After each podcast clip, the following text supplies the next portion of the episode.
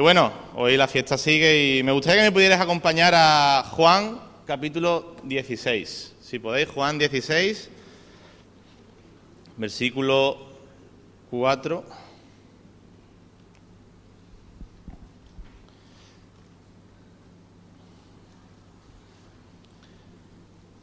Lo dejamos ahí. ¿Sabes? Yo como pentecostal, porque vivimos en una iglesia pentecostal, he podido experimentar desde, desde que me empecé a, bueno, a conocer al Señor a estar aquí, he experimentado muchísimos milagros. He experimentado el poder del Espíritu Santo de una manera increíble y, y bueno, a lo largo de toda la mañana hemos podido hablar del Espíritu Santo también, en las canciones, en todo.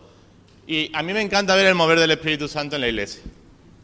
No solamente en la iglesia, sino en el mundo, ¿no? Y vemos que el Espíritu Santo cuando obra en las vidas de las personas, cuando realmente podemos ver su poder de una manera clara, evidente, realmente transforma nuestra vida, transforma la vida de la persona a la cual pues el Espíritu Santo le toca. Pero como pentecostales también me di cuenta de que a veces tenemos un pequeño problema. Y es que cuando estudiamos al Espíritu Santo o aprendemos del Espíritu Santo o vivimos acerca, leemos la Biblia, normalmente nos enfocamos mucho en el Espíritu Santo de hechos para adelante. ¿No? Vemos Hechos capítulo 2 en el que el Espíritu Santo desciende y llena a todos los que están allí, hablan lenguas y profetizan y predican la palabra de Dios con poder, con denuedo. Y vemos todo el libro de Hechos como el Espíritu Santo utiliza a los apóstoles, a los discípulos, para predicar, para predicar no solamente a la gente, digamos, del pueblo, sino también delante de personas de autoridad, de reyes, de gobernadores. Pero hay una parte del Espíritu Santo, o mejor dicho, un, una de, las, de los trabajos del Espíritu Santo, de la obra del Espíritu Santo, que a veces, de alguna forma, como pentecostales, no enfatizamos mucho, no, no, nos centramos mucho. Me gustaría que pudiéramos ver eso, y es el, cómo eh, Jesús habla acerca de la obra del Espíritu Santo en el libro de Juan.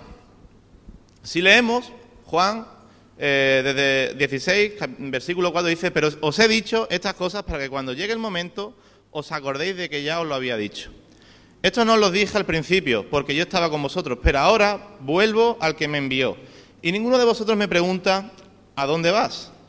Al contrario, porque os he dicho estas cosas, la tristeza ha llenado vuestro corazón. Os digo la verdad, os conviene que yo me vaya, porque si yo no me voy, el consolador no vendrá a vosotros, pero si me voy os lo enviaré. Cuando Él venga, convencerá al mundo de pecado, de justicia y de juicio. De pecado por cuanto no creen en mí de justicia por cuanto voy al Padre y no me veréis más, y de juicio por cuanto el príncipe de este mundo ha sido ya juzgado. El Evangelio de Juan es muy, pero que muy interesante. El Evangelio de Juan se diferencia bastante de los otros evangelios, de Mateo, de Marco y de Lucas, porque vemos en los otros evangelios que de alguna manera los evangelistas se dedican a narrar y a contar lo que Jesús está haciendo. Todos los grandes milagros de Jesús, todo lo que de alguna forma mm, va aconteciendo a nivel histórico. Los evangelistas empiezan a narrarlo, a contarlo y podemos aprender ahí todo. Pero Juan se enfoca en escribir su evangelio de una forma diferente. Jesús se enfoca y se centra en demostrar que Jesús es el Cristo. Jesús es el que dijo los profetas, que dijo el Antiguo Testamento que había de venir, y se enfocan en, más que en contar lo que Jesús hizo, se centra más en mostrar quién Jesús es. ¿Quién es Jesús? Jesús es ese Cristo, ese enviado de Dios. Y nos encontramos aquí en este capítulo 16 en el momento quizá más profundo y, por así decirlo, más tenso del Evangelio. Vemos que después de todo, toda la narración de Juan, Jesús está en su última cena, su última gran noche con los discípulos, y él después de cenar, en medio de la cena, se levanta, lava los pies de los discípulos, recordamos esa historia todos seguro, y él empieza a dar sus últimas enseñanzas, su último discurso a los discípulos, las últimas cosas que él les iba a enseñar antes de llegar a la cruz. Y cuando él llega aquí empieza a hablar de muchísimas cosas, de que él es la vida, la, vida verdadera, habla de la promesa del Espíritu, y llega este momento en el que él, Jesús, le dice a sus discípulos que él se tiene que ir. Que su líder, que su maestro, con el que ha estado tres años viviendo, yendo de un lado para otro, haciendo milagros, orando por enfermos, viendo señales, prodigios, maravillas, la gente siguiendo a este maestro, a este, a este gran rabí, él se tiene que ir. ¿Y qué es lo que ocurre con ellos? Dice el texto, que se entristecen. Ellos profundamente se entristecen. Porque su maestro se va. Y esto pues, suena como muy bonito, ¿no? Como muy romántico. Uy, mi gran, mi gran maestro se va, yo no quiero que se vaya porque lo quiero tanto, lo amo tanto. Pero Jesús, ¿qué es lo que le dice? Os conviene que yo me vaya. Os conviene que yo me vaya. Y es muy interesante porque lo que él, Jesús dice es que estáis tristes, pero ninguno de los que está aquí me ha preguntado a dónde vas. Nadie de los que está aquí en esta mesa se ha dignado a preguntarme, ¿a dónde vas Jesús? Pero esto, si sois grandes estudiosos de la Biblia o habéis leído el Evangelio de Juan, parece una pequeña contradicción. ¿Por qué? Porque si leemos un poquito antes, en el capítulo, en capítulo 13, final del capítulo 13, capítulo 14, vemos que Pedro le pregunta a Jesús, ¿a dónde vas? Después vemos que Tomás le pregunta, ¿dónde está el camino? ¿A dónde irás? Inconscientemente. Y vemos que Felipe también le dice, ¿a dónde vas?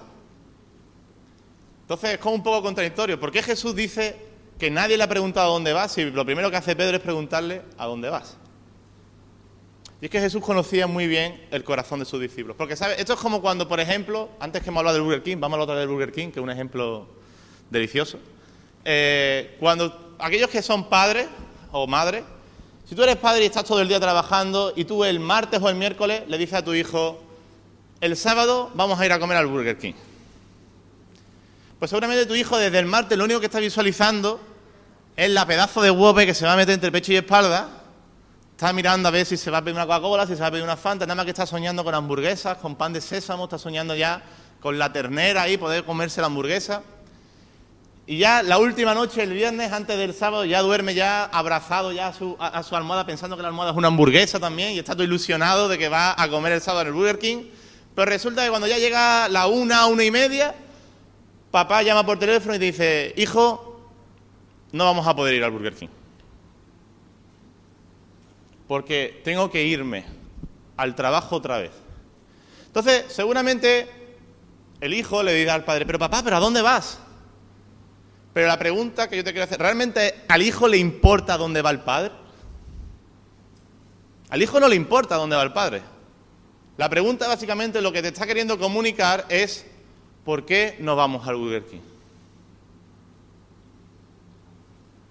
¿Por qué no vamos? Si me prometiste que ibas a venir. ¿Por qué? Porque muchas veces cuando los discípulos decían, ¿a dónde vas? No es que se interesaran realmente por Jesús, por dónde él iba. Lo que le interesaba era su propio beneficio. Porque si Jesús se iba, sus propósitos, los planes, lo que ellos querían, no se iba a cumplir. Pero Jesús, sabio, le dice, os conviene que yo me vaya. Y de aquí podemos aprender muchas cosas. Lo primero que podemos aprender es que Muchas veces tú y yo, cuando seguimos a Jesús, y conscientemente a veces lo seguimos por nuestros intereses. Porque, ¿sabes? Jesús es, si pensamos mal y pronto, es una oferta inmejorable. Una persona que te está prometiendo la vida eterna, una persona que te está prometiendo que en medio de las dificultades va a haber esperanza, una persona que te está prometiendo que tu vida, si tú le sigues, te va a ir no bien en el sentido de que este mundo nos ofrece, pero va a mejorar, vas a, ser lleno de vida, de vida en abundancia. Y podemos seguir a Jesús por lo que Él nos ofrece. Pero podemos estar siguiendo a un Jesús por todos sus intereses, pero sin realmente amarlo con profundidad. Podemos estar delante de Jesús, ver sus milagros, ver sus maravillas, ver sus obras, alucinar con lo que Jesús puede hacer. Podemos incluso, como los discípulos hacían, orar por, endemoniados, los endemoniados acabar liberándose, ver milagros, ver señales, ver prodigios, pero en medio de toda esa actividad, en medio de todo ese gran mover de Dios, olvidarnos del Maestro, olvidarnos de amarle con profundidad, de desgastarnos por amarle, por conocerle, por preocuparnos por lo que realmente Él quiere, Él, necesita, Él interesa, porque al fin y al cabo, con todos los milagros que los discípulos hicieron, a última hora Jesús se vio solo ante la cruz. Se vio solo. Cuando estaba crucificado solo Juan estaba allí de todos los grandes apóstoles que hicieron grandes milagros, grandes señales, pero al final Jesús se encontró solo. Y tú y yo podemos caer en el error, a veces inconscientemente, de estar totalmente pidiéndole a Jesús, Jesús sana mi vida, Jesús haz un milagro en mi casa, obra con poder en mi instituto, obra con poder en mi trabajo, quiero que mi familia pueda conocerte, pero nos olvidamos de amar a Jesús. Nos olvidamos de, de poder amarle con profundidad, de decir, Jesús, ¿qué quieres que yo haga? ¿Qué es lo que tú necesitas? ¿Qué es lo que realmente hay en tu corazón para mi iglesia, para mi casa, para mi familia? ¿Qué es lo que tú quieres hacer conmigo? ¿Cómo puedo amarte más y cómo puedo amarte mejor? Y otra cosa también que podemos ver de Jesús es que gracias a Jesús, menos mal, que Él no nos da lo que le pedimos muchas veces o lo que queremos, sino que nos da lo que, necesitamos. Es una frase que lo decimos mucho, pero cuando nos paramos a profundizar y lo aplicamos a nuestra propia vida, nos damos cuenta de que muchas veces pedimos cosas a Jesús que aparentemente son buenas. ¿Qué apóstol o qué discípulo no le gustaría que Jesús estuviera todos los días de su vida al lado? Pero Jesús dice, no, no, os conviene que yo me vaya. Que esto también Abro un paréntesis también, es una muestra increíble, que es la mejor enseñanza que Jesús puede dar acerca del legado, ¿no? Este tema que está tan de moda del legado, ¿no? El Hijo de Dios, en vez de querer estar más tiempo haciendo su ministerio, entendió lo que tenía que hacer, lo hizo y punto y se fue. No quiso perpetuarse, sino que entendió lo que el Padre le llamó, cumplió con su misión y se fue, porque llegaba otra etapa.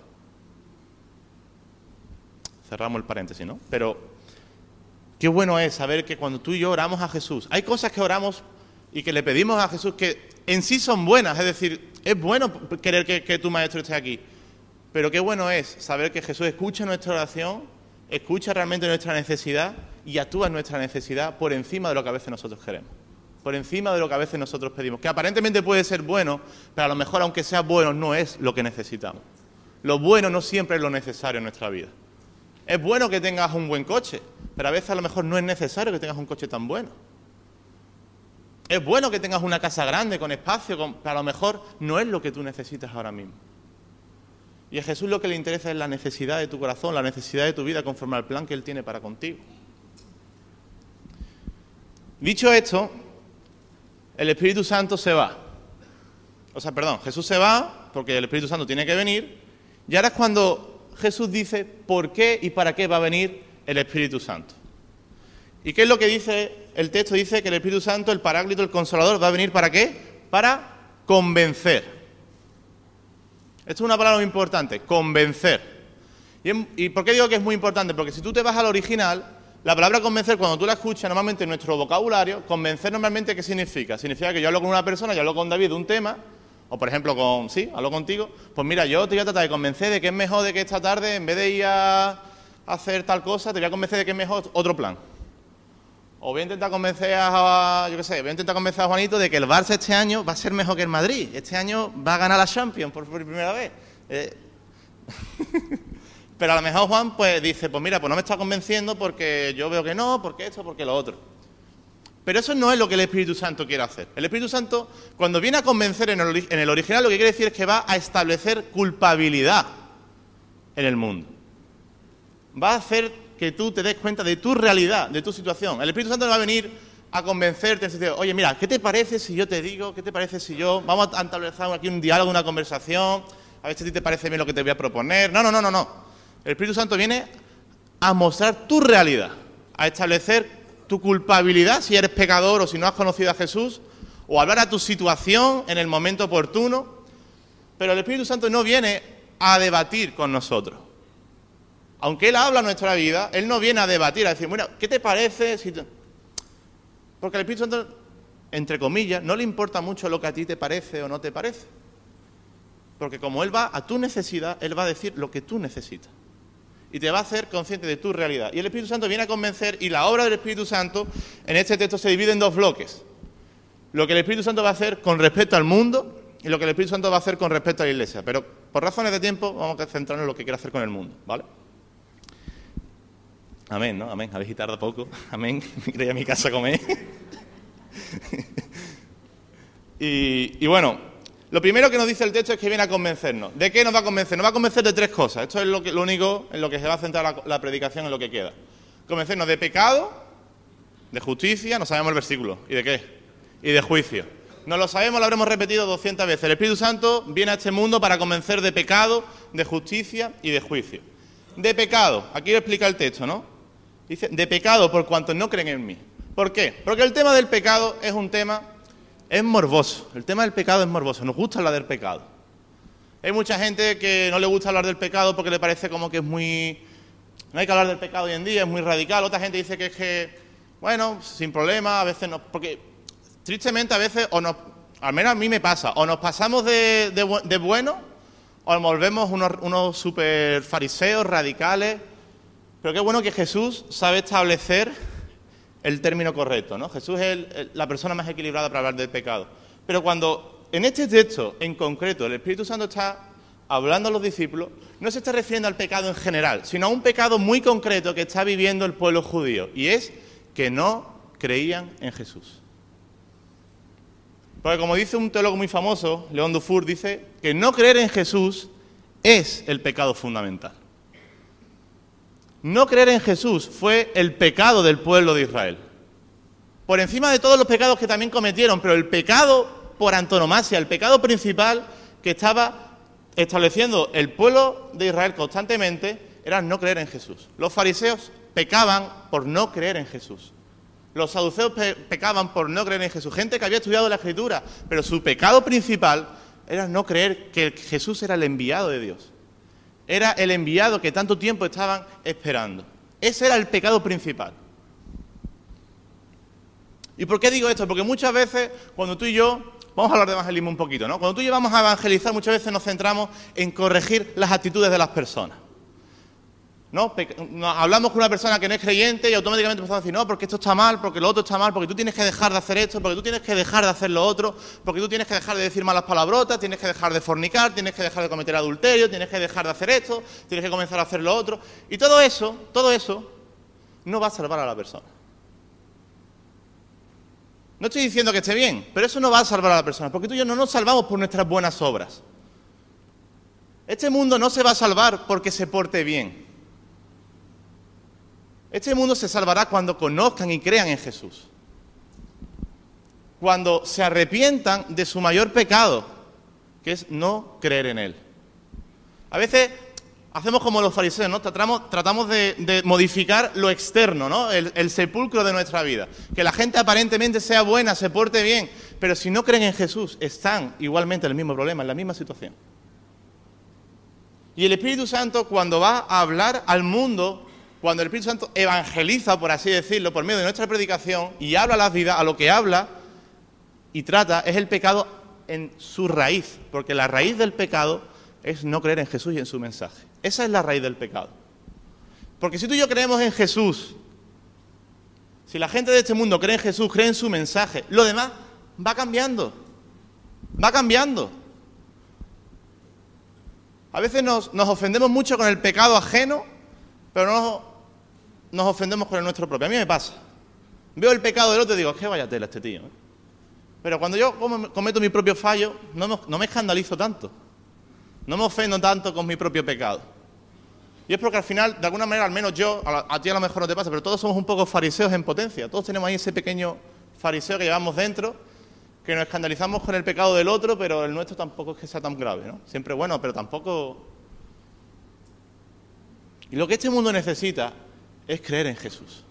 Lo que el Espíritu Santo está centrado y obsesionado es porque la gente conozca a Jesús que la gente crea en Jesús, que cuando tú y yo prediquemos, porque el Espíritu Santo ha determinado moverse por medio de la locura de la predicación, cuando tú y yo predicamos en un, sentados tomando un café con nuestros amigos, estando en la playa, estando en el trabajo, donde sea, lo que el Espíritu Santo está tratando de hacer por medio de tu vida es que la gente crea en Jesús, crea en su mensaje, crea en lo que Él tiene para sus vidas. Porque una vez que ellos crean, todos los demás, todos los cambios que haya que hacer, se irán haciendo. Estamos en proceso continuo. Y el Espíritu Santo convence de los otros pecados a los que ya hemos creído en Jesús. El Espíritu Santo me tiene que convencer a mí de, mis fallos, de mis pecados continuamente. De los momentos en los que a lo mejor hablo más de la cuenta, de los momentos en los que a lo mejor eh, le contesto mal a un hermano, de los momentos en los que a lo mejor pues no, no, estoy realmente amando a mi hermano de la manera que realmente Jesús quiere. Pero a este mundo no podemos tratarlo como pecadores sin entender que su principal pecado es que no creen en Jesús. De nada va a servir que dejen de hacer todo lo que está mal si ellos no ponen su fe en aquel que es el autor, el, autor de la vida y aquel que puede darle esperanza realmente. Lo demás no tiene sentido. Necesitamos entender que el Espíritu Santo quiere que la gente crea en Jesús, que se arrepienta de su mayor pecado, que es no creer en Él. Después, lo siguiente que dice que va a venir a convencernos es de qué? De justicia. Justicia. ¿Qué ocurre? Que aquí hay que, detenerse un poquito porque En el siglo XXI, aquí en Occidente, cuando utilizamos la palabra justicia, muchas veces cometemos un... A mí me pasa también, ¿no? Porque por la cultura en la que vivimos. Pero para nosotros una persona justa la identificamos con una persona buena. No sé si a ti te pasa, ¿no? Para nosotros justo y bueno son casi como que sinónimos, como que van enlazados. Pero en la cultura judía, en la cultura hebrea, no necesariamente era eso. Para ellos el concepto de justicia era muy diferente. Quiero, quiero que lo podamos entender. Para ellos una persona justa no tenía por qué ser buena. Te dice, ¿esto cómo es? Muy sencillo, porque en el pueblo judío la justicia tenía que ver con lo judicial, con un juicio. Por ejemplo, mi madre que ha trabajado mucho en temas de juicio, me cuenta muchas veces cómo funciona algunos juicios y tal, ¿no? Y por interés pues aprendía. Y de alguna forma, para ilustrarlo, es como si, por ejemplo, alguien de los que estáis aquí, pues alguna vez habéis tenido un proceso judicial, habéis tenido que ir a juicio por algo, ¿alguien? ¿Nadie? Todos no tenéis problema con la justicia, todos sois... Jolín. Vale. Imaginaos que, por ejemplo, alguien te demanda. Alguien te demanda. Entonces, cuando te demanda, por lo que sea, pues tiene que haber un juicio, ¿no? Después de todos los procesos judiciales, yo no soy abogado ni nada, pero bueno, después de todos los procesos tiene que haber un juicio. Y a lo mejor se te demanda porque dice una empresa que tú le debes tanto dinero, lo que sea. Y en ese juicio vienen las dos partes, ¿no? El demandante y el demandado se sientan con sus abogados, todos. Y se empieza a hablar del tema, ¿no? Y está ahí ese juicio, continúa el juicio. Y después de todo el juicio, el juez, ¿qué es lo que tiene que hacer? Pues tiene que dictar una sentencia, ¿no? Decir si la persona a la que se ha demandado, pues tiene razón, no tiene razón. Y en el momento en el que el juez dicta la sentencia, esa sentencia es favorable a una parte o a la otra. ¿Sí? ¿Se entiende? En el momento en el que el juez coge y dicta esa sentencia, se ha hecho justicia. El juez ha determinado la justicia y esa justicia hace que sea favorable a una parte o a la otra. Si tú eres la parte a la cual se le ha hecho justicia, tú eres declarado justo.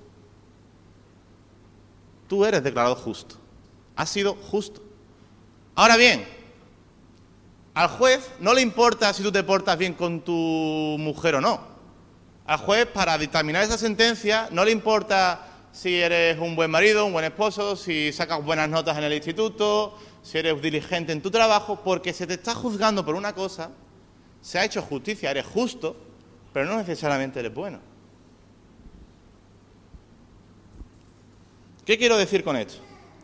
Que cuando Jesús va a hablar de este tema y dice que el Espíritu Santo nos va a convencer de justicia, nos va a convencer de que Jesús es justo, porque Jesús es justo. ¿Pero por qué es justo? ¿Porque se portó bien? No solamente. Claro que Él se portó bien en este mundo, Él no pecó, pero Él no es justo porque dejara de porque no pecara, que también. Él es justo porque cumplió con la misión que el Padre le envió. El Padre le envió una misión y Jesús cumplió con la misión a rajatabla, punto por punto. ¿Y cómo se demuestra que el juicio es favorable? En el momento en el que cuando Jesús es condenado por este mundo, el juez supremo lo levanta en gloria. El Padre lo levanta en la resurrección y Él asciende a los cielos demostrando de que Él es justo. Él es el que dijo que era. Él es el que vino. Y el momento en el que parecía que todo estaba acabado, el momento en el que parecía que se había dictaminado una, una sentencia de culpa hacia Jesús, en ese momento Jesús, por medio de su culpabilidad ante el mundo, fue justo delante del Padre. ¿Y qué quiero decir con esto? Que gracias a su justicia tú y yo somos declarados justos, porque tú y yo no somos buenos. Romano nos dice, ¿no? Que no hay bueno ni a uno, ni justo. Pero no justo, claro que no somos justos en nuestra propia justicia, pero gracias a que Jesús es justo, gracias a su amor y gracias a que Él cumplió con la misión que el Padre le envió, tú y yo podemos abrazar su justicia. Y si tú y yo abrazamos su justicia, esto transforma completamente nuestra identidad. ¿Por qué? Porque nos damos cuenta de que Jesús es quien dijo que era. Hoy en día que se habla tanto de la identidad, de que debemos saber que somos hijos de Dios, yo creo que antes de saber quiénes somos necesitamos saber quién es Jesús. En el momento en el que tú y yo sabemos quién es Jesús, por consiguiente sabemos quiénes somos nosotros. Y saber que Jesús es justo, que Jesús cumplió lo que decía, que Jesús llegó a este mundo, cumplió con su misión, murió en la cruz, resucitó, fue ascendido a los cielos, nos demuestra de que podemos confiar en Él, de que Él es justo, de que podemos confiar en lo que Él dice porque lo cumple. Y a veces dudamos muchas veces en nuestra vida en seguir a Jesús, en dejar todo, en, volver y estamos con nuestras luchas, pero si nos centramos en mirar a Jesús, en mirar su cruz, en mirar su sacrificio, nos damos cuenta de que en Él podemos confiar porque Él es justo. Él es justo, Él cumple con su misión, Él cumple con lo que dijo que iba, a hacer. Segunda Corintios 5, 16, 21 dice, de manera que nosotros de aquí en adelante a nadie conocemos según la carne, y aun si a Cristo conocimos según la carne, ya no lo conocemos así. De modo que si alguno está en Cristo, nueva criatura es, las cosas viejas pasaron, aquí todas son hechas nuevas. Y todo esto proviene de Dios, quien nos reconcilió consigo mismo por Cristo y nos dio el misterio de la reconciliación. Es decir, que Dios estaba en Cristo reconciliando consigo al mundo, no tomándole en cuenta a los hombres sus pecados y nos encargó a nosotros la palabra de la reconciliación. Así que somos embajadores en nombre de Cristo, como si Dios rogase por medio de nosotros. Os rogamos en nombre de Cristo, reconciliad con Dios. Versículo 21 dice, al que no conoció pecado, por nosotros lo hizo pecado, para que nosotros fuésemos hechos justicia de Dios en él. Gracias a su, a su amor por nosotros y a su muerte en la cruz, Él se hizo pecado para que para nosotros se hiciera justicia. Tú y yo hemos sido declarados justos hemos sido declarados justos, se ha establecido un juicio y hemos sido favorables gracias al amor y al sacrificio de Jesús en la cruz. Tú y yo hemos sido declarados justos a pesar de nuestra maldad.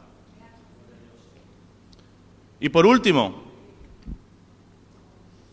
dice que el Espíritu Santo viene a convencernos de qué?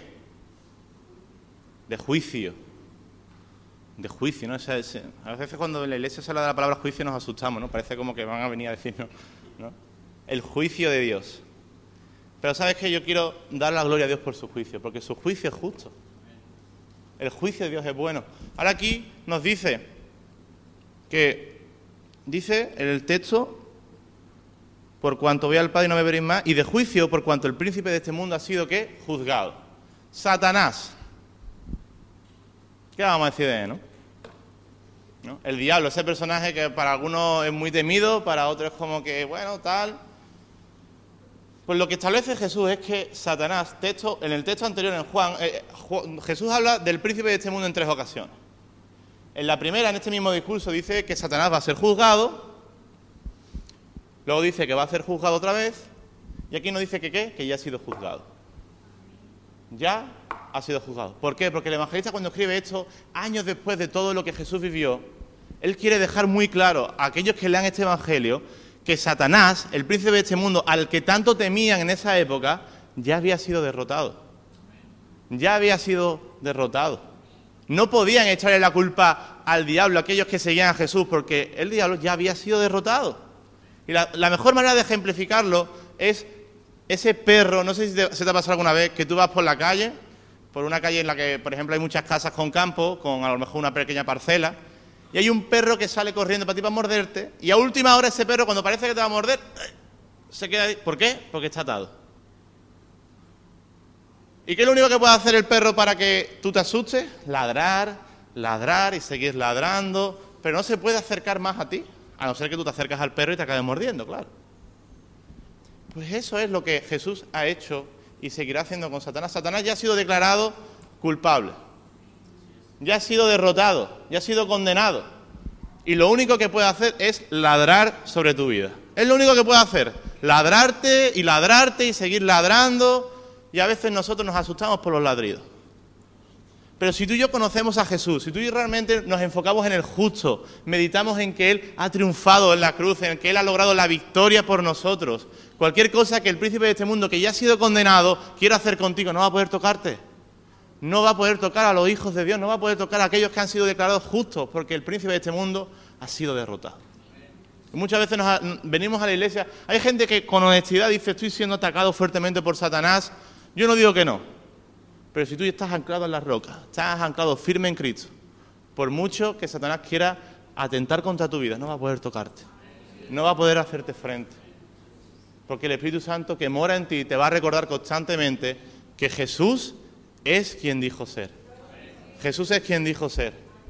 Jesús no ha mentido. Y el texto continúa hablando de, la obra de Jesús hacia los discípulos, que los va a quedar todo hablando. No quiero entrar ahí, pero sí que quiero que recuerdes de que todo esto, todo esto que Jesús está hablando, todo esto que Jesús está enseñando a sus discípulos, tiene que ver con la enseñanza de que el Espíritu Santo quiere hacer algo en el mundo. Quiere hacer algo fuera de lo que es la iglesia El Espíritu Santo se mueve en la iglesia, se mueve con poder, se mueve con milagros, transforma nuestra vida, sigue renovándonos, nos llena cuando necesitamos que el Espíritu Santo haga, algo en nuestra vida, nos fortalece, nos anima, nos consuela, nos exhorta, claro que sí, nos llama la atención por nuestro bien, pero el Espíritu Santo quiere hacer algo poderoso no solamente aquí, sino en el mundo. El Espíritu Santo quiere hacer algo en el mundo, está obsesionado porque el mundo crea en Jesús. Me gustaría, Juan, si puedes pasar cuando, cuando pueda.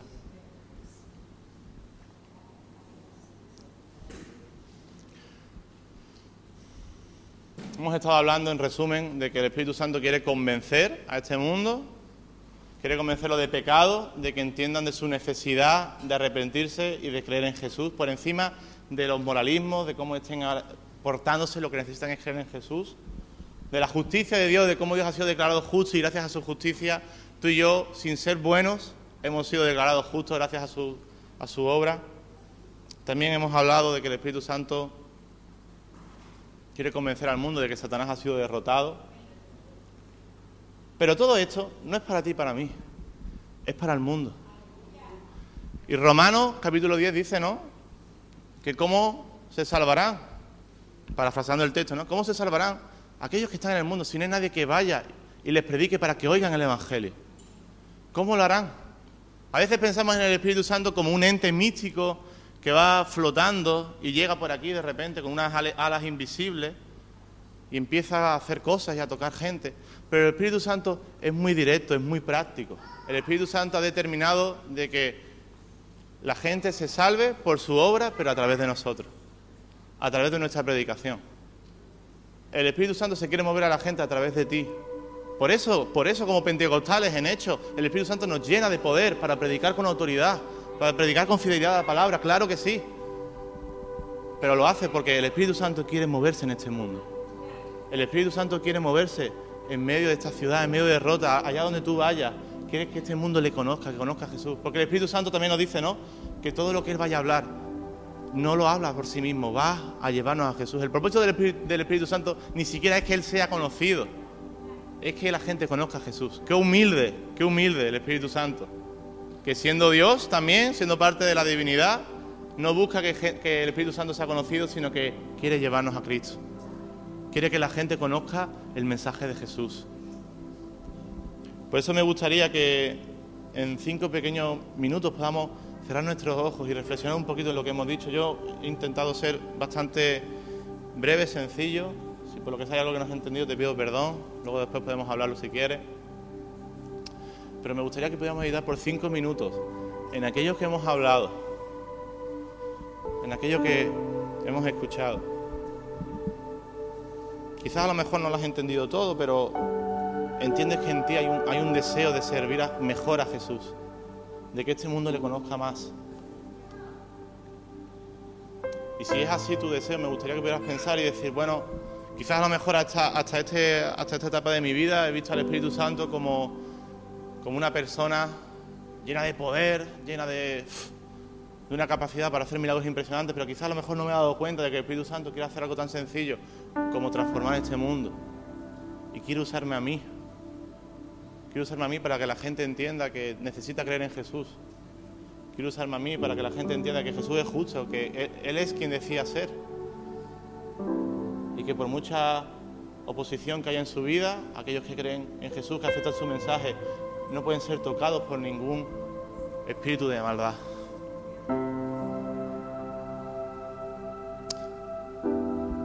Si ese es tu deseo, pues no hace falta que te pongas de pie o quizás a lo mejor tienes que pensártelo porque a lo mejor es una decisión difícil. No, hay decisiones que son importantes en nuestra vida y no se pueden tomar en, cinco minutos. A lo mejor necesitas reflexionar en tu casa.